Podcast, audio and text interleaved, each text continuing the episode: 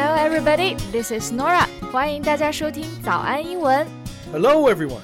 Welcome to Morning English. This is Colin. Hey, Colin. What happened to you today? You look so down. Uh, I had a terrible one-two punch. My electricity went out yesterday, and I couldn't sleep all night. Oh no, that's too bad. I really feel you. So you just used the phrase a one-two punch. Yes.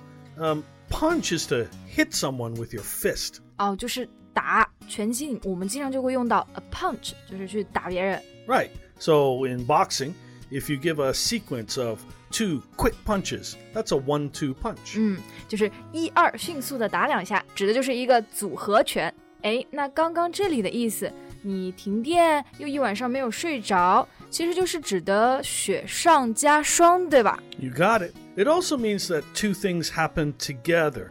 Now, uh, it mostly refers to bad things. Um, and if you look in the dictionary, that's what it will said. But we sometimes use it to mean good things together. 啊，就是说字典上面其实很多时候我们会看到它就是说的两个不好的事情同时发生，但是其实我们在生活中呢，one two a one two punch 也可以说是好事成双。 Yeah. You know, our voices together when recording are a one two punch. 呀，小小的自夸了一下我们的声音非常的和。 那其实我们今天要聊的话题就是 Idioms related to numbers. yes 和数字有关的一些短语表达，还有一些背后的文化。在节目的开始，给大家送一个福利，今天给大家限量送出十个我们早安英文王牌会员课程的七天免费体验权限，两千多节早安英文会员课程以及每天一场的中外教直播课，通通可以无限畅听。体验链接放在我们本期节目的 show notes 里面了，请大家自行领取，先到先得。哎，那我们刚刚讲完了一，接下来就要说二了。Okay, well, for two, there is be of two minds. Be of two minds，有两种思想。 Yeah, kind of. Um, for example, you would say this I'm of two minds about eating fried chicken. It's really delicious, but I'm on a diet. 嘿，那大家是不是都猜出来了呢？就是你又想吃炸鸡，但是呢，你又在考虑我在节食。那这个 of two minds 其实就是说非常的纠结，犹豫不决。 Yeah, you have not decided or are not certain about something, having two opinions or ideas about it. Yeah, you know, I'm of two minds about where to go next holiday, whether going to Japan or Korea. Well, you shouldn't worry about that now, because you can't go anywhere. Alright，你说的有道理。那我刚刚想到的另外一个 phrase 是跟 to 有关的 All right, hit me. ，second to none。 Ah, yeah, that's a great one. You are just second to none. 耶！那 second to none 这个表达就是说，没有人认为你是第二，所以你就肯定是第一，首屈一指，最棒的。Like we tried a new pizza yesterday, right? And the pizza was second to none. Right, but I feel Chinese food is second to none. Yes, yes, you can always say that. Okay, now let's look at the next one. The third time is the charm. 第三次就是魔力时刻。那其实呢，很多时候我们说事情到了第三次就会有好结果了，至少在英文中我们是认为这样子的啊。 Yeah, we believe actual good luck is sure to arrive just before you try something for the third time. Yeah, like if I want to invite you to have dinner, but you rejected me twice already. I would be very likely to say yes the third time. Because, you know, it's just difficult to turn someone down and let her down every time. yeah, and the third time is the charm. But uh, that's just an example. I would never turn you down. For sure not. 那我们刚刚的这个短语啊，就是说到了第三次，就一定别人都会 答应了。那中文中我们说到这个三，也有一个短语叫做“事不过三”，其实就是警告别人同样的错误不要再犯第三次了，不然就要生气了。 Ah, well, for this one, you can say three strikes and you're out. 啊，three strikes，其实这个是指的棒球赛里面的三振出局，用来翻译事不过三，其实是非常贴切的啊。OK，now、let's go to number four。 Okay, here we have on all fours. On all fours，这里面的这个 four 啊，其实指的是 your hands and your knees，所以这个短语呢，就是说啊、整个人 趴在地上的这个姿态。 yeah, sometimes we'll be on all fours when looking for something, you know, dropped under a table. Yeah, and if you want somebody to apologize, you probably will say this like, You will be on your fours and begging me if you hurt me. Oh my god, Norah, you're so bossy. Just kidding. All right. For five, do you know five finger discount? Five finger discount? Yeah. 五根手指的折扣。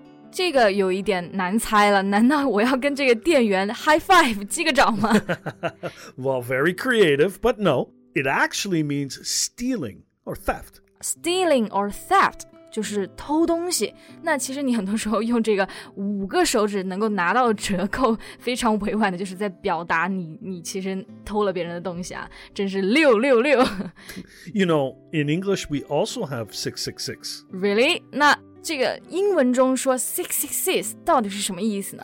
Well, we don't think 666 is a good number because it's the name of the devil king in Christianity.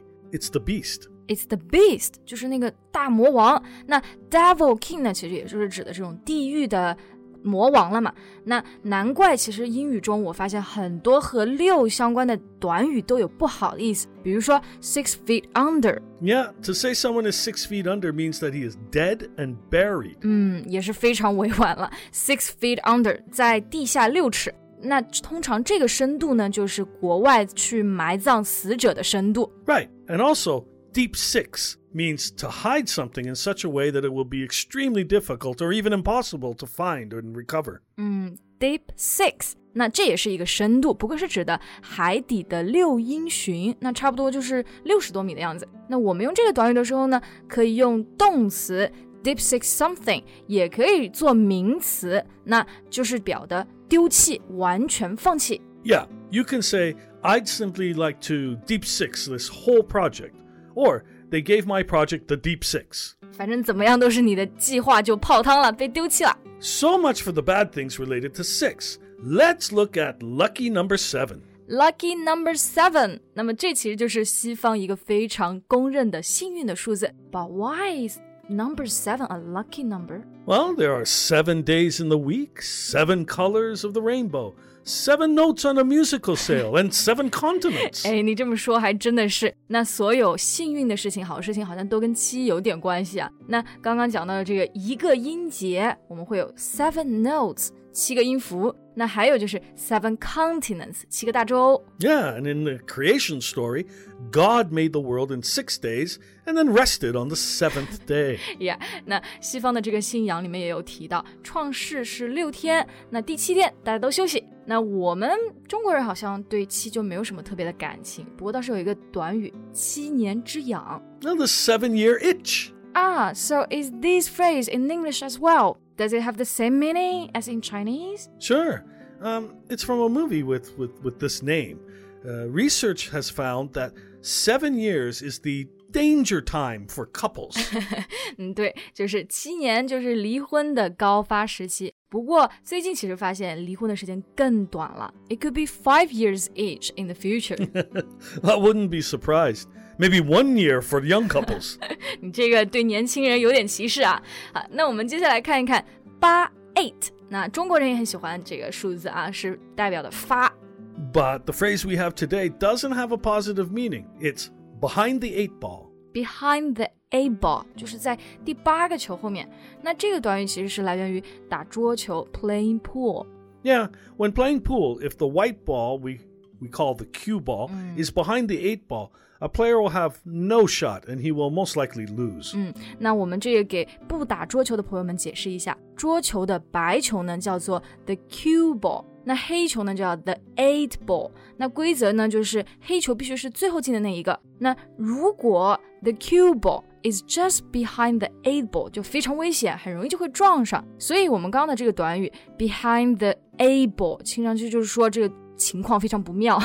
Yeah, right. For example, if you have some work due tomorrow and you haven't started doing anything, you will be behind the eight ball. Yeah, never put yourself behind the A ball. Okay, now let's look at number nine. We have on cloud nine. 在九重天 哎，这个短语我们中文也有一个非常相似的，叫“九霄云外”，形容我今天非常开心。 Yeah, on cloud nine means that you're blissfully happy. For example, if the one you love proposed to you, you would be on cloud nine. Definitely。那要是真的喜欢的人需要向我求婚 propose 的话，那我肯定会 be on the cloud nine。And even if he just asked me to be his girlfriend, I would also be on cloud nine. yeah. Uh, and the last one we have for you today is a 10. a 10. When you describe someone as a 10, you mean he or she is super attractive. Yeah, 10 out of 10 or a perfect 10. 是的,就啥也不说了,她就是一个 10. She's a 10, 美得无与伦比. Or you can say somebody is a 10 at doing something. Like, uh, oh, Norah is a 10 at finding good restaurants. Right, and you are a 10 at telling jokes. I am. 那好的，我们今天的节目呢就到这里结束了。今天关于数字的短语你都学会了吗 Thank you so much for listening. This is Colin.？This is Nora. See you next time. Bye. Bye. 今天的节目就到这里了。如果节目还听得不过瘾的话，也欢迎加入我们的早安英文会员。成为会员，您就可以无限畅听我们每天一场免费的中外教直播课，以及两千多节原创系统课程了。今天我们限量送出十个七天免费试听权限，试听链接放在我们本期节目的 show notes 里了，请大家自行领取，先到先得。This podcast is from Morning English. 学口语就来早安英文。